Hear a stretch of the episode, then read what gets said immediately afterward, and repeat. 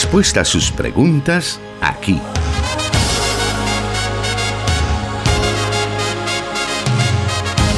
En Solución Bíblica. Comenzamos. Estamos en una nueva emisión de Solución Bíblica, este espacio donde podemos aprender de la palabra de Dios gracias a las preguntas que usted nos envía semana a semana y las cuales para nosotros es un privilegio estar leyendo y también escuchando la respuesta del pastor Jonathan Medrano a cada una de ellas. El pastor ya se encuentra con nosotros, le damos la más cordial bienvenida. Gracias hermano Miguel, un saludo para todos nuestros oyentes de Solución Bíblica, un espacio que ha sido diseñado para responder las inquietudes de nuestros oyentes en relación a los temas bíblicos, de teología o incluso temas de actualidad. Gracias por concedernos siempre ese privilegio donde quiera que usted nos sintonice a esta hora de la tarde. Estamos transmitiendo este programa en vivo desde la cabina de Plenitud Radio 98.1 FM para Santa Ana, Sonsonate y Aguachapán. También estamos enlazados con 100.5 FM para todo El Salvador, 540 AM, la estación de la palabra, 1450 AM Restauración San Miguel para la zona oriental del país y también nuestros hermanos en Guatemala se unen a nosotros a través de la emisora Cielo FM 89.1 en específicamente el departamento de Totonicapán para todos los alrededores y sabemos que a través de esa cobertura también muchos de nuestros oyentes son edificados por el estudio de la palabra de Dios a través de las respuestas que se dan a las preguntas. Esa es, esa es la dinámica de este programa, poder responder preguntas de nuestra audiencia. Si usted desea participar, puede enviarnos sus preguntas mientras estamos desarrollando este programa en la transmisión de Facebook Live en las páginas de Solución Bíblica, Plenitud Radio y Misión Cristiana Elim Santa Ana. A través de los comentarios usted puede dejarnos sus preguntas y nosotros las estamos tomando para ponerlas en una lista y por orden de llegada ir respondiendo a cada una de ellas. Así que le invitamos a ponerse cómodo si lo puede hacer.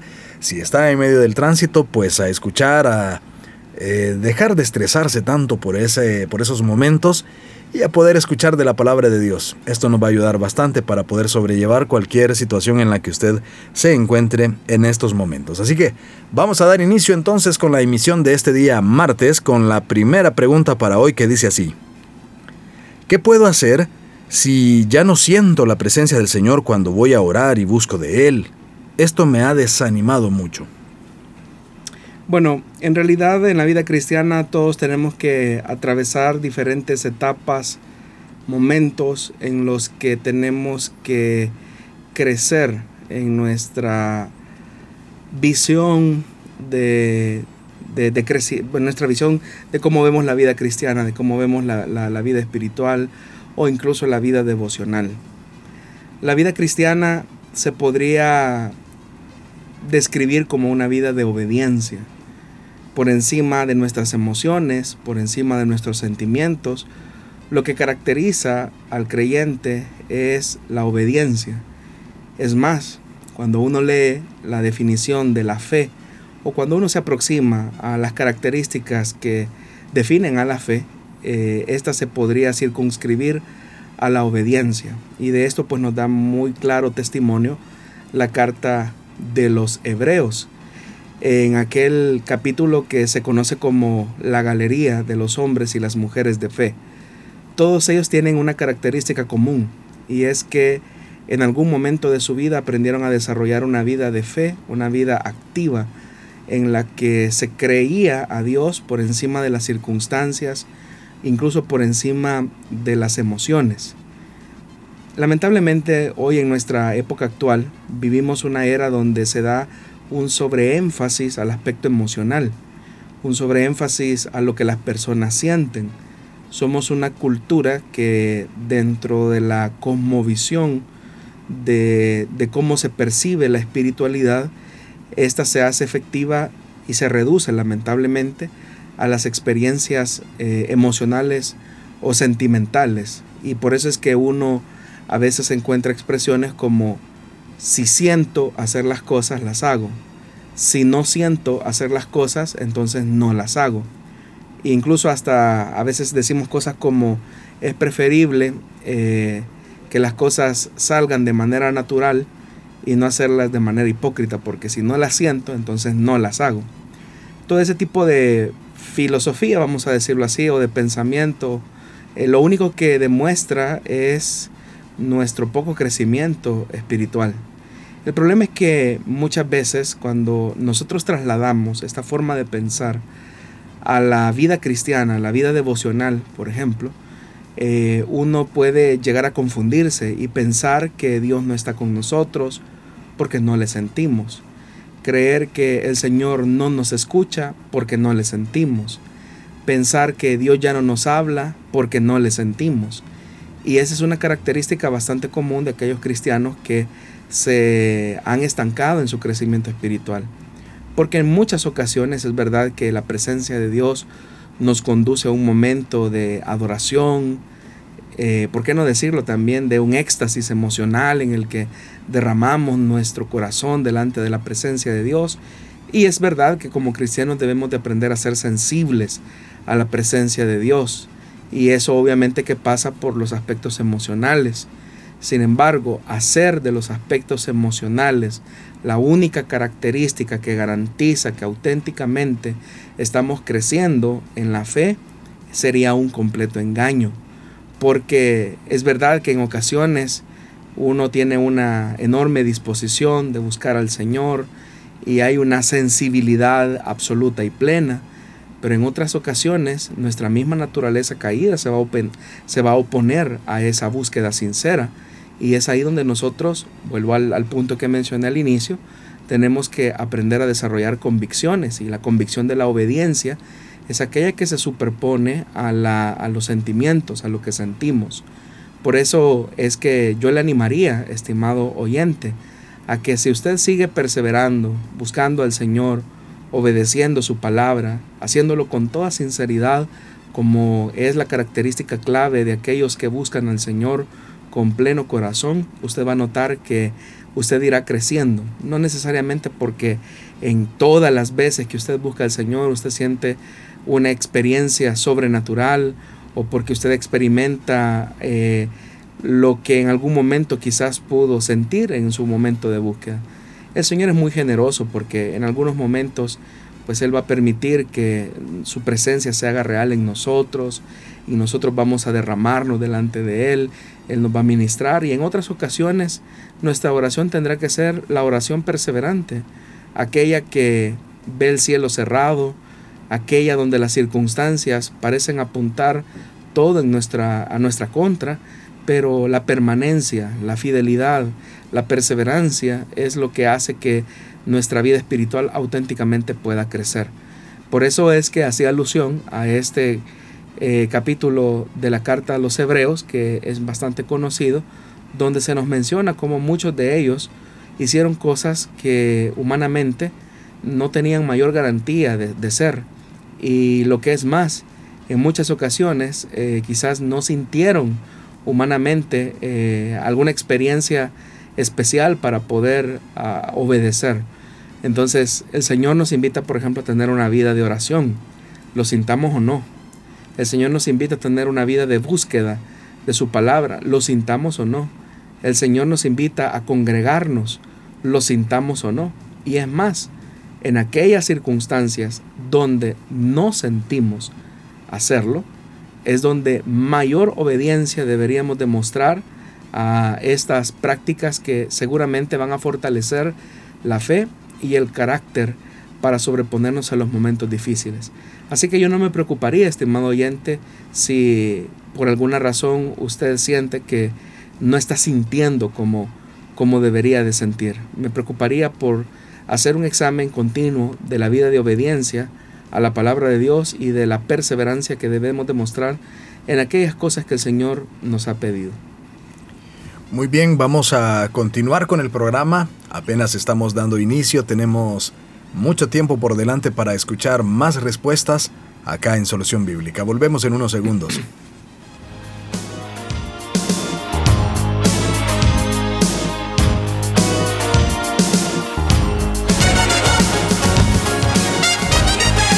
Escríbenos tus preguntas al número de WhatsApp de Plenitud Radio 503 7848 5605 y número de WhatsApp de restauración 503 78 56 94 96.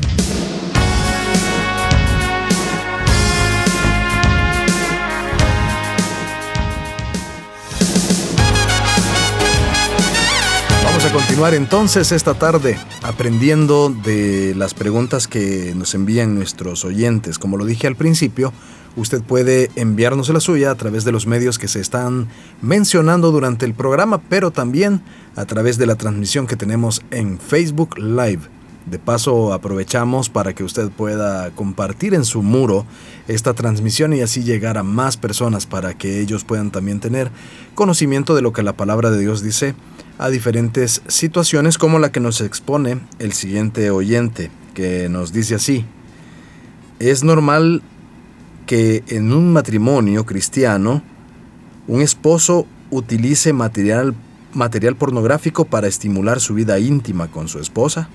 No, no es normal, no, no solo no es normal, sino que es pecado, es eh, dañar el diseño que Dios construyó y planificó para la vida íntima del matrimonio. La pornografía es uno de los peores males que podemos enfrentar o tener hoy en día y no solamente está lastimando la integridad y el carácter de nuestros jóvenes, sino que tristemente también está socavando los pilares fundamentales de la vida matrimonial. La pornografía no es otra cosa más que una distorsión eh, errada, desfigurada y agresiva de la sexualidad que Dios diseñó. En otras ocasiones y en otros programas también hemos mencionado que siendo que Dios es el arquitecto de la sexualidad para la vida matrimonial, Satanás lo único que puede hacer es tratar la manera de distorsionar o arruinar aquello que Dios eh, diseñó. Cuando la pornografía entra en la mente y en el corazón de los seres humanos, es ahí donde se comienza a producir una serie de corrupción y también de elementos o principios que son contrarios al diseño de Dios, como por ejemplo reducir la sexualidad solamente a una condición de puro egoísmo, en el que la prevalencia de una parte de, de la pareja es la que se impone sobre otra y donde lo único que interesa es satisfacer mis intereses, mis apetitos eh, sexuales, sin importar que pueda lastimar, utilizar, denigrar o herir a la otra persona. Esos son parte de los componentes que hacen a la pornografía tener tanto alcance eh, por muchas personas que siguen, eh, la siguen a través del internet. Otro elemento que, aparte que desfigura la sexualidad de, del que Dios diseñó, también hay una, se denigra la condición de la mujer, que muchas veces es la que se ve envuelta en situaciones de vejación humana completamente. Se sabe que la industria pornográfica, por ejemplo, eh, está sustentada sobre grandes redes de trata de personas eh, y también está, está financiada eh, por personas o grupos que solamente utilizan, secuestran a mujeres, a niñas, para la producción de dicho material. Entonces, estar expuesto a material pornográfico, aparte de, las, de los daños espirituales, psicológicos, emocionales, aparte que uno también eh, cuando consume este tipo de material está promoviendo este tipo de, de, industria que es pecaminosa y que es contraria a la voluntad de Dios, introducir este tipo de material a la vida matrimonial eh, genera una condición de mucha degradación del matrimonio y también de, de, la esposa. Por eso es que la Biblia lo cataloga como un adulterio. Jesús él dijo que cualquiera que ve a una mujer para codiciarla en su corazón ya adulteró con ella. Si una persona se está estimulando sobre la base de la pornografía y no por la construcción de una relación íntima con aquella persona con la que Dios quiso que formara una sola carne, si eso ocurre, lo único que está eh, permitiéndose es una desobediencia y una rebelión en contra de los principios de Dios. El que una pareja acepte la utilización de ese tipo de material eh, es una plena desobediencia a Dios y no está midiendo las graves consecuencias que esto va a ocasionar eh, a mediano y largo plazo en la relación, en la vida eh, de la pareja. Y esto se debe a que la pornografía es una ilusión, es una ficción de la sexualidad, es una deformación de la vida íntima y pretender eh, que calce lo que se ve en el material pornográfico en la vida matrimonial es tratar la manera de ir eh, contra la corriente, es como pretender que la ley de la gravedad no existe y eso entonces sería una, una condición de necedad. Entonces son muchos los daños que ocasiona el consumir material pornográfico eh, por una persona, pero si a eso se le añade que se practica dentro del matrimonio, los daños pueden ser severos a largo plazo o a mediano plazo incluso, porque una persona cuando se ve que no está satisfecho porque lo que consume en este material o en este tipo de contenido no lo consigue con su pareja, entonces su apetito lo llevará a buscar otra forma para satisfacer ese deseo de la carne. Y puede ser con una relación extramarital que al final lo que terminará haciendo es lastimar el matrimonio, destruirlo por completo, los hijos se verán involucrados, todo porque no se pudo tener un control del consumo de este material. Por eso es que es importante que todos nosotros, los, los hombres, los que estamos casados, aprendamos a desarrollar y a construir una relación eh, sustentada en el amor, sustentada en la intimidad con nuestra pareja. Y eso pues parte de la comunicación, eh, una comunicación efectiva y afectiva en ambas direcciones, una comunicación que se construya sobre la base del entendimiento. Eh, por eso también en otros programas hemos señalado la importancia que dentro de la vida marital se puedan ir creando los ajustes necesarios. Si bien es cierto, eh, en el plano de la intimidad sexual, eh, todo esto debe de ser por mutuo consentimiento, tal como lo señala el apóstol Pablo en su carta a los Corintios, hay ciertos límites que no se deben de transgredir y este es un límite que no debe de traspasarse. Incluir material pornográfico en la vida íntima del matrimonio es invitar a una tercera persona a participar de la relación que Dios dijo que era exclusiva entre un hombre y una mujer y incluir esa, esa, tercera persona, por decirlo de algún modo, representado en el consumo de material eh, pornográfico, es un pleno eh, adulterio y también una, un pecado abierto eh, hacia Dios. Así que la Biblia claramente lo, lo condena y por lo tanto esa práctica no es tolerable. ¿Se podría recomendar algún tipo de literatura que ayude a los matrimonios cristianos a poder tener una vida sexual saludable? Como lo hemos señalado, hermano Miguel, eh, hay la vida íntima o la vida sexual como Dios la diseñó, es una vida que se va construyendo eh, entre dos personas. Es decir, el deseo de Dios es que el hombre y la mujer construyan su vida íntima en amor. Y obviamente que como no nacimos aprendidos y si venimos con un trasfondo negativo de consumo o de material pornográfico, entonces hay que hacer una sustitución de todo eso que está mal, de todos los principios y de todos los valores. Hay elementos que son claves y, y que se encuentran en la palabra de Dios. Por ejemplo, cuando el apóstol Pablo en su primera carta a los Corintios en el capítulo 7 hace una mención de la vida conyugal, él dice, asimismo el hombre cumpla el deber conyugal con su mujer. Y es interesante que eh, el, escritor sagrado coloque primero al hombre en la posición de cumplir a la esposa.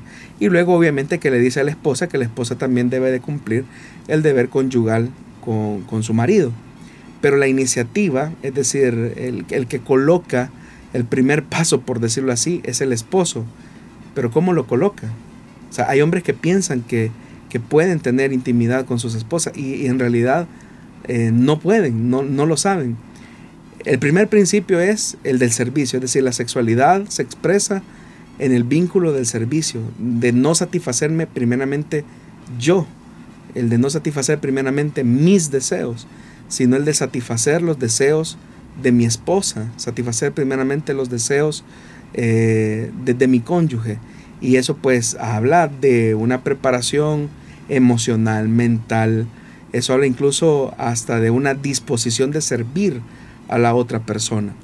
En relación a su pregunta específicamente, hermano, hay muy buenos materiales eh, dentro de las librerías cristianas que pueden ayudar a las parejas a poder construir esa vida sexual.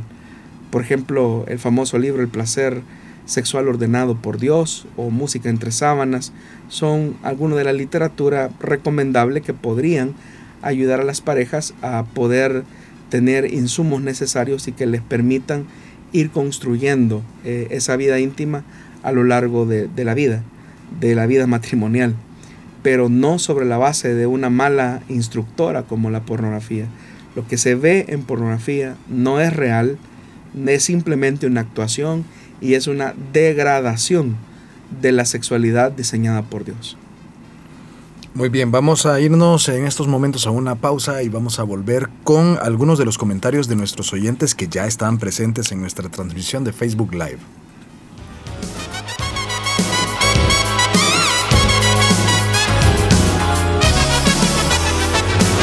...100.5 FM Restauración... ...transmitiendo en vivo... ...Solución Bíblica...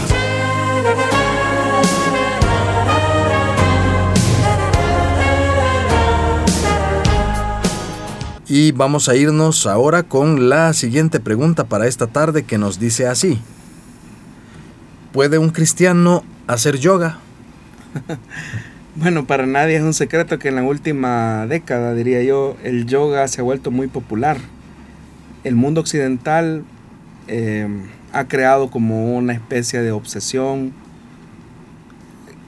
al, al culto, digamos, a la salud física y en ese, ni en ese culto de la salud física, que no digo que esté mal cuidar el cuerpo, pero en ese culto que se hace a la salud física, eh, ha encajado perfectamente la práctica del yoga, que hasta hace algunas décadas era considerado como una práctica rechazada por su misticismo.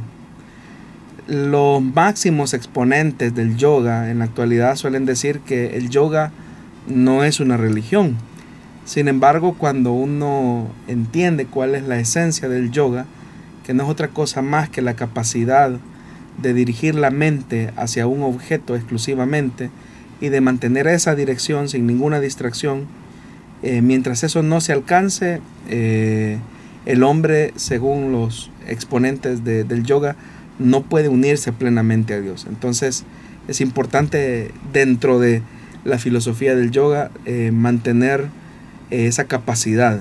En otras palabras, lo que el yoga eh, promete eh, es una unión de alguna manera hacia alguna deidad. Entonces, por ende, el yoga se convierte en una práctica religiosa, no solamente como, la, como se desea ver como una práctica meramente mental.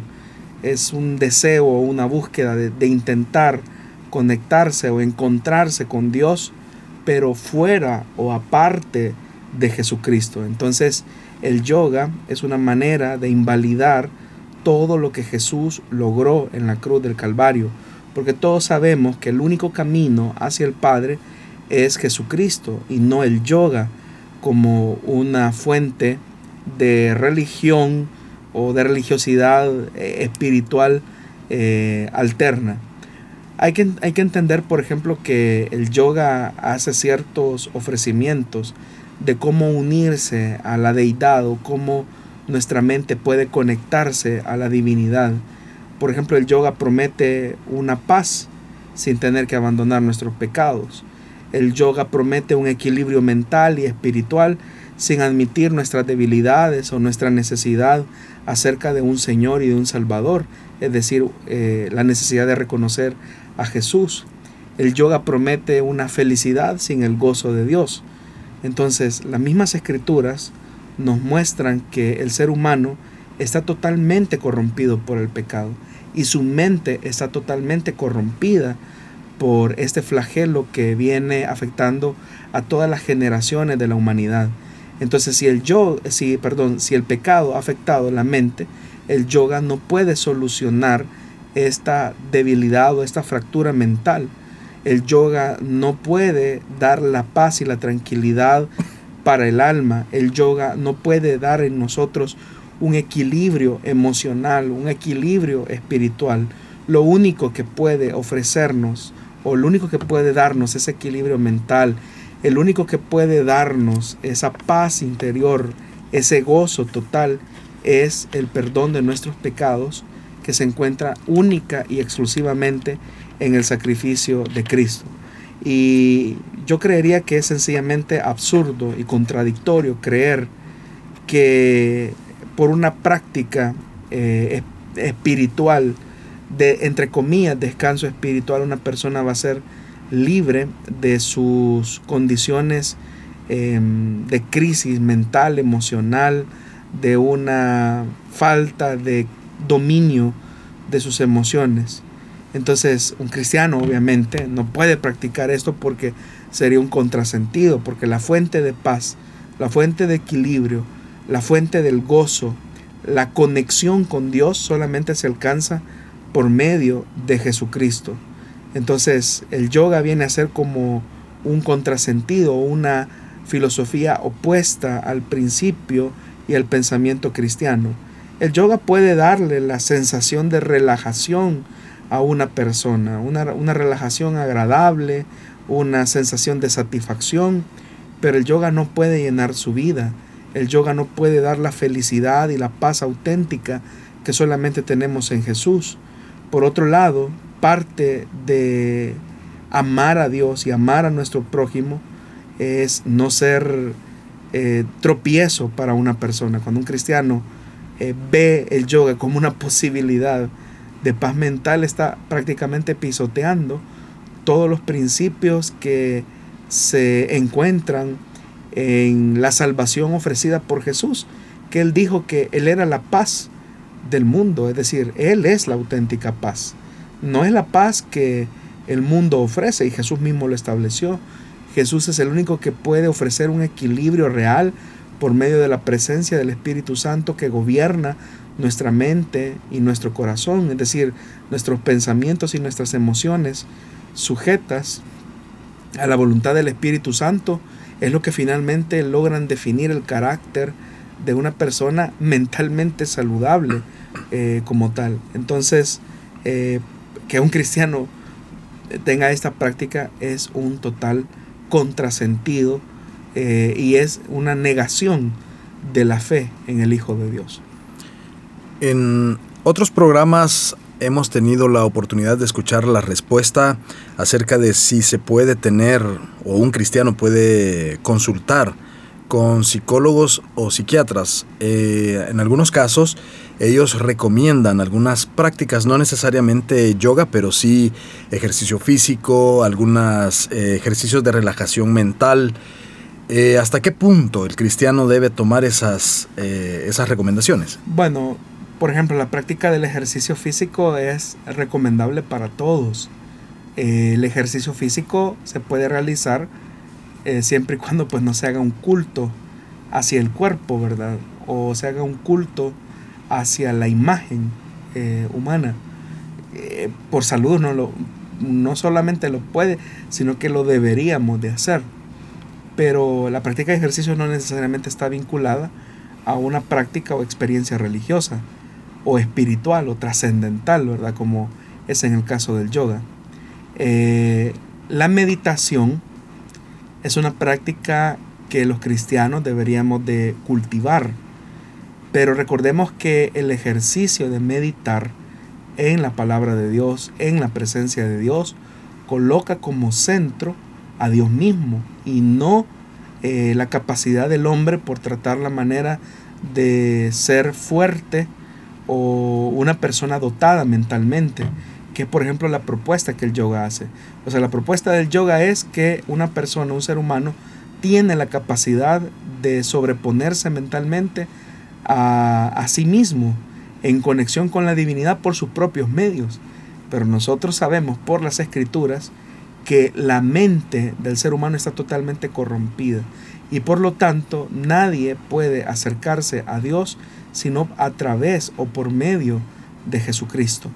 Entonces la meditación o incluso los ejercicios mentales que muchas veces eh, se pueden eh, proporcionar como parte de las terapias o, o, de los ejercicios que se pueden tener con un, con un profesional, no necesariamente están vinculados a un tema religioso como es en el caso del yoga, porque en el yoga sí estamos hablando de una experiencia eh, de tipo trascendental y mental, que, en la que se manifiesta que el hombre es el medio mismo por el cual trasciende a la divinidad. Y es ahí donde nosotros no podemos eh, reducir, eh, ni mucho menos acomodar la verdad de la palabra de Dios que exclusivamente coloca esa función de paz, de gozo y de equilibrio mental, espiritual y emocional en la persona del Señor. Bueno, por acá tenemos un comentario que nos hacen desde Facebook y nuestra oyente nos dice, el yoga está basado en mantras u oraciones mentales. Hoy se ha popularizado más el ejercicio que los mantras, pero estos están basados en el alcance de la divinidad y trascendencia divina humana, dice el comentario del oyente, al cual tal vez sin querer como volver a, hacerle responder a usted la pregunta. Pero algunos dicen, ¿y qué tal si solo nos quedamos con la parte física y no la parte espiritual? Bueno, los ejercicios, ¿verdad? Físicos eh, como tales, ¿verdad? Las posiciones, eh, o sea, como, como parte de una relajación del cuerpo es una cosa, o sea, los ejercicios que una persona puede realizar es las posiciones físicas son una cosa, ¿verdad? Pero otra cosa es cuando eso se conectan específicamente a lo que el oyente está haciendo referencia, como los mantras o las repeticiones o las eh, elevaciones mentales que hablan de un, de, un, de una proyección, incluso en, esa, en esa condición espiritual eh, trascendental, la persona puede incluso salir fuera de sí. Y ahí estamos entrando a un campo espiritual bastante delicado, porque eh, si eso ocurre, nos estamos exponiendo a una condición de mucho peligro, porque eh, espiritualmente hablando solamente hay dos campos, el campo espiritual de Dios y el campo espiritual de Satanás. Y en el campo espiritual de Dios estas prácticas son condenadas porque precisamente lo que promueven no es la iluminación y la, eh, la iluminación trascendental de la mente o del alma, sino que lo que se promueve es hasta cierto punto una experiencia de tipo ocultista eh, muy bien camuflajeada, donde se coloca como al centro al hombre, como el medio por el cual se pueden acercarse a la divinidad. Y, eso, como ya lo señalé al principio, eh, eso no es posible. O sea, el único medio por el que nos podemos acercar a, Dios es a través de Jesucristo. La oración, por ejemplo, es una práctica espiritual, es un medio de comunicación. Pero la oración no sería efectiva si Jesucristo no estuviera en el medio. Es decir, no es porque nosotros tenemos un alto nivel de concentración, eh, o de iluminación mental o de iluminación trascendental que nos acercamos a Dios. No es eso. Eh, nos acercamos a Dios en oración espiritualmente por la persona de Jesucristo. Si Jesucristo no está en, en medio, lo que nosotros tendríamos simplemente serían palabras dirigidas al aire. Entonces es Jesucristo lo que da la clave, la pauta y el camino para poder acercarnos a Dios a lo mejor no tenga que ver directamente con la pregunta sobre el yoga, pero en el caso, ya que pues últimamente se ha proliferado eh, la persona, las personas que están padeciendo de diferentes trastornos psicológicos como la ansiedad y la depresión, en algunos casos se recomienda, bueno, el caso del yoga o el caso de meditaciones o el caso de otras, de otras prácticas, pero primero, eh, ¿un cristiano puede padecer de, estos trastornos?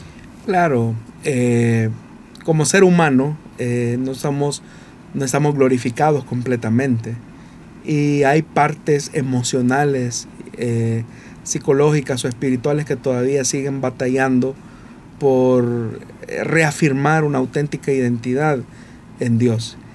Y por eso es que la consejería cristiana, incluso la consejería cristiana dada por un profesional de la salud mental, va encaminada a que la persona reafirme eh, su ser en la persona de Dios. Es decir, la, la ansiedad, la preocupación pueden ser incluso reflejos de situaciones no resueltas en la vida. Entonces, el énfasis terapéutico va direccionado entonces a encontrar esa, esa salida eh, en la identidad que Dios nos ofrece por medio de su palabra. Por ejemplo, la palabra de Dios nos dice que por nada debemos de estar afanosos, por nada estéis ansiosos, eh, porque la ansiedad en algún momento podría ser el resultado de nuestra desconfianza a las promesas que Dios tiene todo bajo control.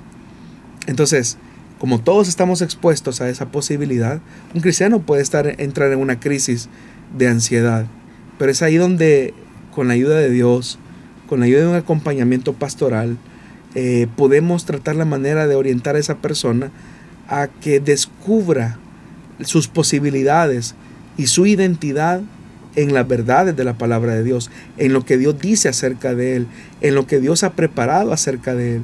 Muchas veces las personas, como solamente se limitan a ver las circunstancias que en algún momento les están afectando, no tienen la capacidad eh, de ver más allá, porque la misma crisis emocional se los impide. De ahí que un acompañamiento eh, pastoral o incluso profesional bíblicamente saludable es aquel que siempre va a incitar a la persona a ver las promesas de Dios y la actuación de Dios eh, en la vida de, esa persona. Entonces se vuelve necesario, se vuelve importante que aprendamos a redescubrir esas verdades de Dios eh, y hacerlas aplicables a nuestra vida, para que poco a poco pues vayamos mostrando la fortaleza y la firmeza que emocionalmente Dios espera que desarrollemos a lo largo de la vida. Entonces podemos decir que sí, dentro de los cristianos pueden haber crisis de ansiedad, de depresión, de estrés, pero el cristiano tiene una esperanza. Claro, eh, y no es una esperanza eh, fuera de él, está dentro de él, y no por él, sino que por la presencia del Espíritu en él. Los cristianos, claro que podemos enfrentar eh, cuadros de depresión, de ansiedad, si nos encontramos, por ejemplo, a un Elías la carta de Santiago dice que era un hombre sujeto a pasiones semejantes a las nuestras. Y eso se refiere a que emocionalmente Elías era tan débil como nosotros. Pero eso nos, da, nos debe dar a nosotros un consuelo y un aliento. Y es que a pesar de que en ocasiones nosotros podamos tener crisis emocionales, eh, crisis en nuestra autoestima, crisis de ansiedad, podemos encontrar paz y seguridad en las promesas de Dios, redescubrir nuestra identidad en Dios, porque muchas veces las personas tienen una, profunda eh, inquietud acerca de, ellos mismos, de su existencia, porque no logran eh, ver eh, lo que Dios dice acerca de ellos.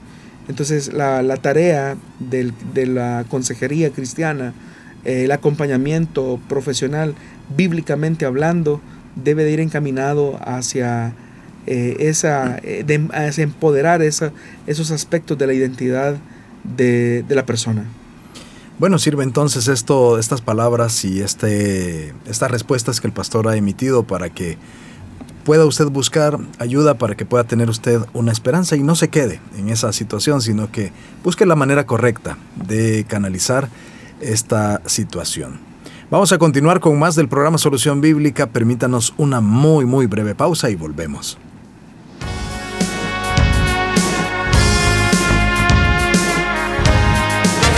Solución Bíblica. Puedes escucharlo en Spotify.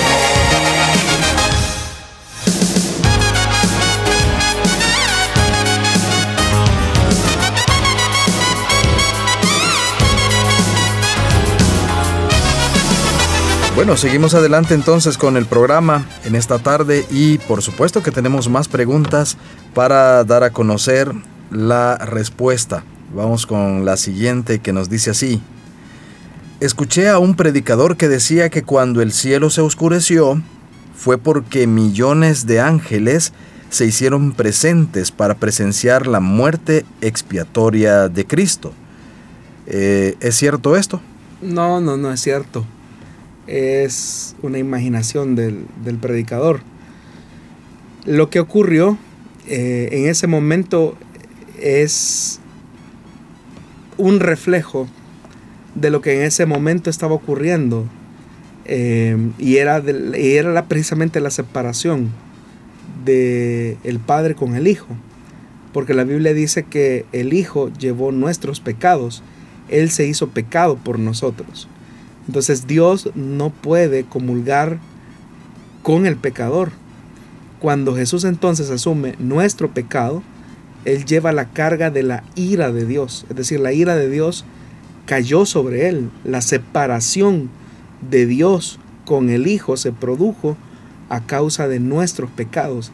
Y por eso es que se ve reflejado en el cielo eh, oscurecido, ¿verdad? Porque precisamente eh, nos habla de lo trágico que es el pecado. Es a eso a lo que se refiere la escritura.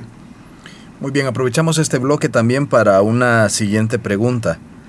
Y nos dice así, ¿puede un pastor casarse por segunda vez si ha enviudado?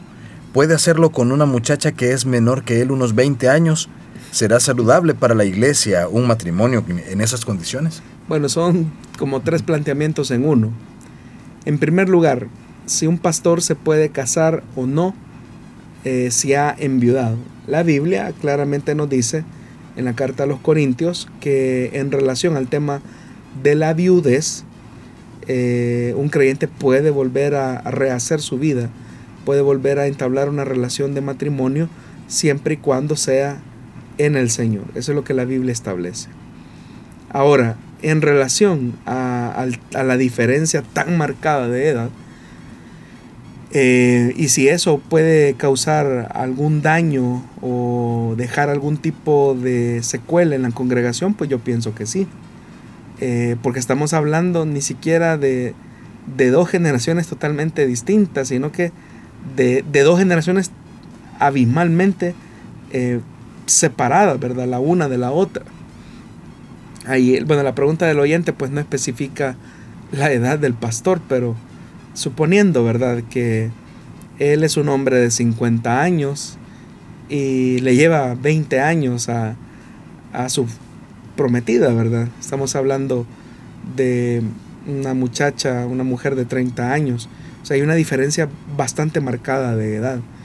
Eh, y obviamente que eso pues puede generar algún tipo de incomodidad eh, en la congregación, porque las expectativas de una mujer de 30 años, suponiendo que es esa la edad, versus un hombre de 50, pues obviamente que son totalmente distintas. Entonces creo que por cordura y por sabiduría, pues eh, el ministro debería de replantearse la posibilidad que fuera con otro tipo de persona, porque estamos hablando de, edades abismalmente muy separadas.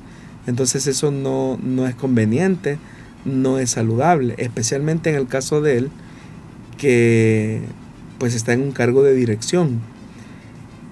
Sin embargo, pues la Biblia no, no le prohíbe absolutamente eh, que no lo haga, ¿verdad? O sea, si al final el ministro de esta pregunta decide hacerlo, pues no hay nada que se lo prohíba siempre y cuando sea en el Señor. Pero eso sí que debe de atenerse a las consecuencias lógicas que tendrá una relación de este tipo y a los a las diferentes situaciones que van a tener que vivir en, la relación matrimonial, ¿verdad?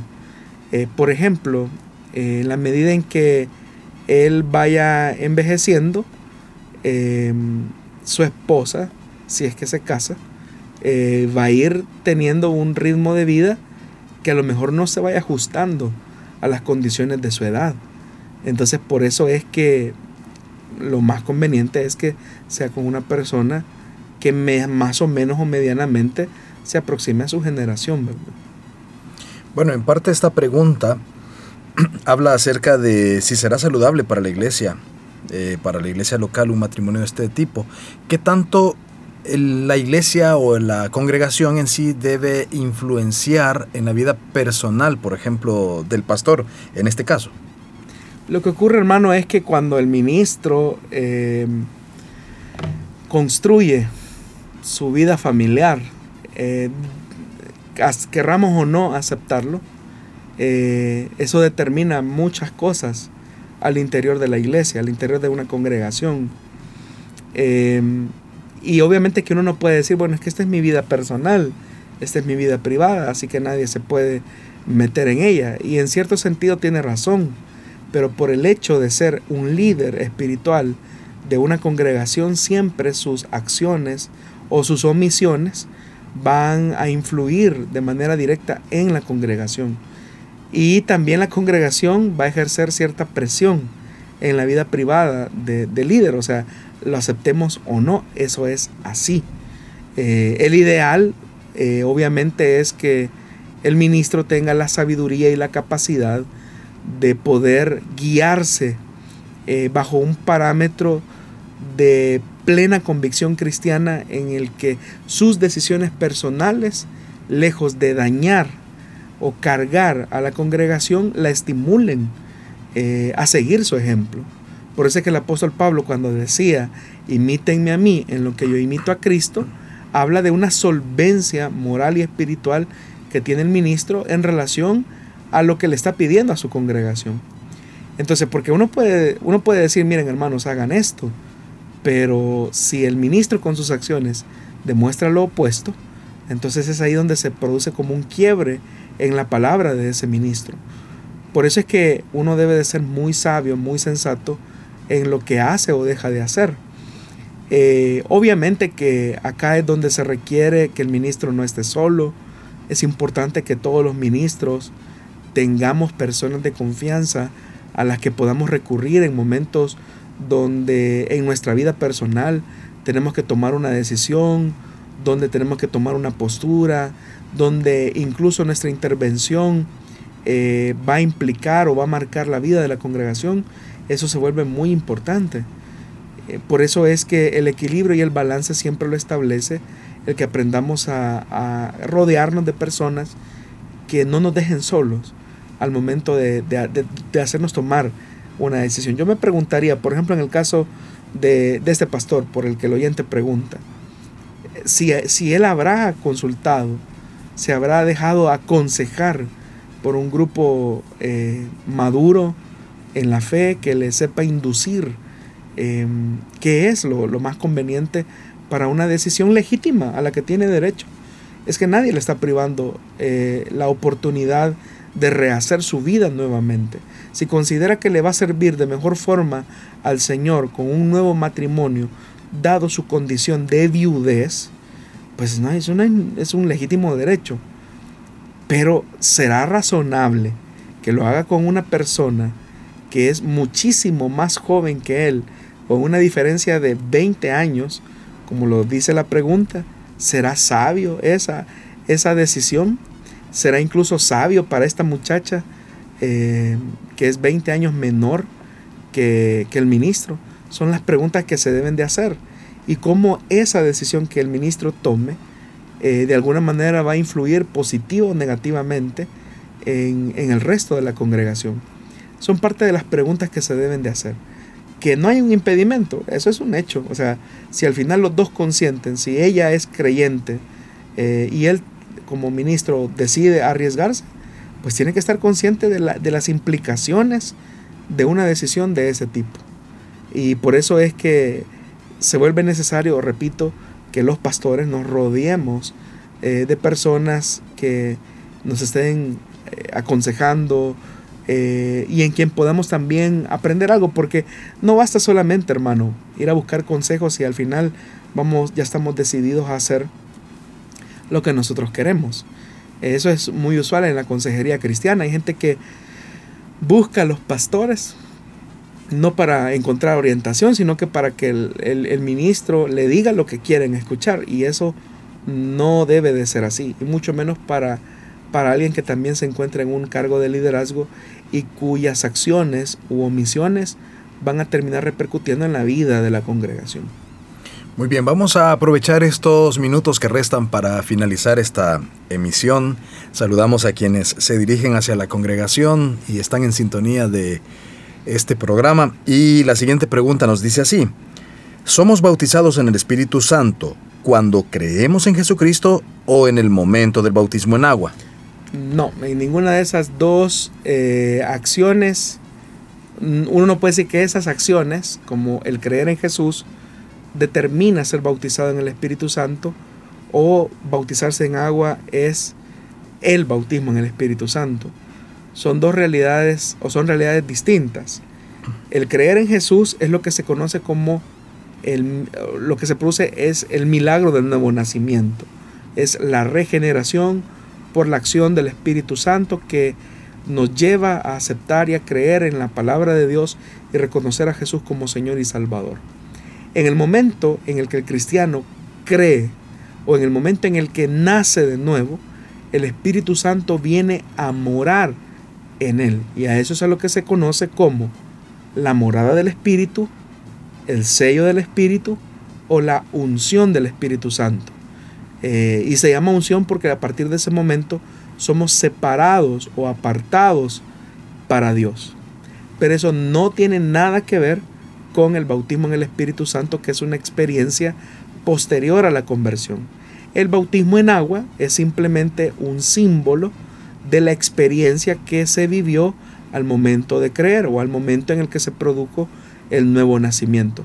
Porque el bautismo en agua simbólicamente lo que expresa es la muerte al yo, la sepultura del viejo hombre y la resurrección a una nueva vida en Cristo.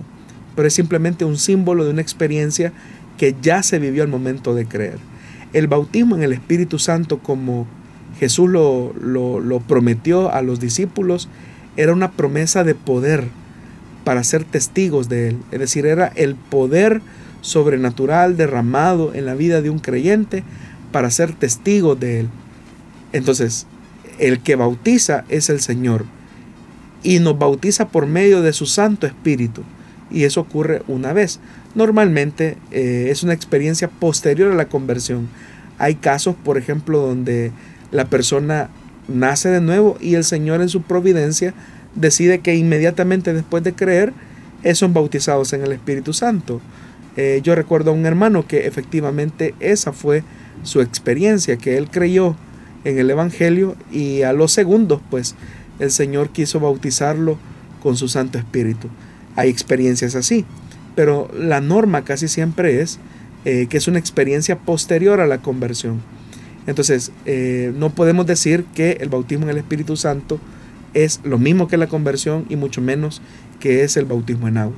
Repito nuevamente, el bautismo en el Espíritu Santo es esa promesa de poder que el Señor ha prometido a todos los que creen en Él para ser efectivos en el testimonio que damos acerca de Jesucristo, en el testimonio activo que damos acerca de la verdad del Evangelio y la manifestación o la evidencia inmediata de haber sido bautizados con el Espíritu Santo es la experiencia de hablar en nuevas lenguas. Muy bien, gracias pastor por haber estado con nosotros respondiendo las preguntas de la audiencia. Gracias a usted también, hermano Miguel, y un saludo para todos nuestros oyentes, especialmente aquellos que se dirigen a la congregación a esta hora de la tarde y que anhelan estar en la presencia del Señor junto a la comunidad, junto a los cristianos eh, en armonía. Sí, de hecho recibimos todas las semanas reportes de los hermanos que aprovechan ese tránsito pesado, esos momentos difíciles tal vez, para llegar a la congregación después de sus trabajos, a lo mejor cansados, pero a terminar el día en el mejor lugar. Sí, en la casa del Señor. Así que si Dios nos lo permite, estaremos con usted la, no la próxima semana, sino el viernes, para poder seguir con las respuestas a las preguntas que usted nos envía durante la semana. Gracias por habernos escuchado. Hasta la próxima.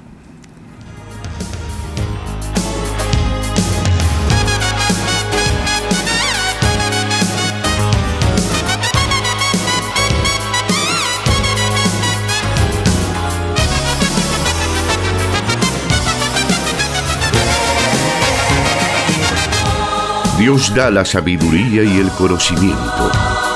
Solución bíblica. Hasta el próximo programa.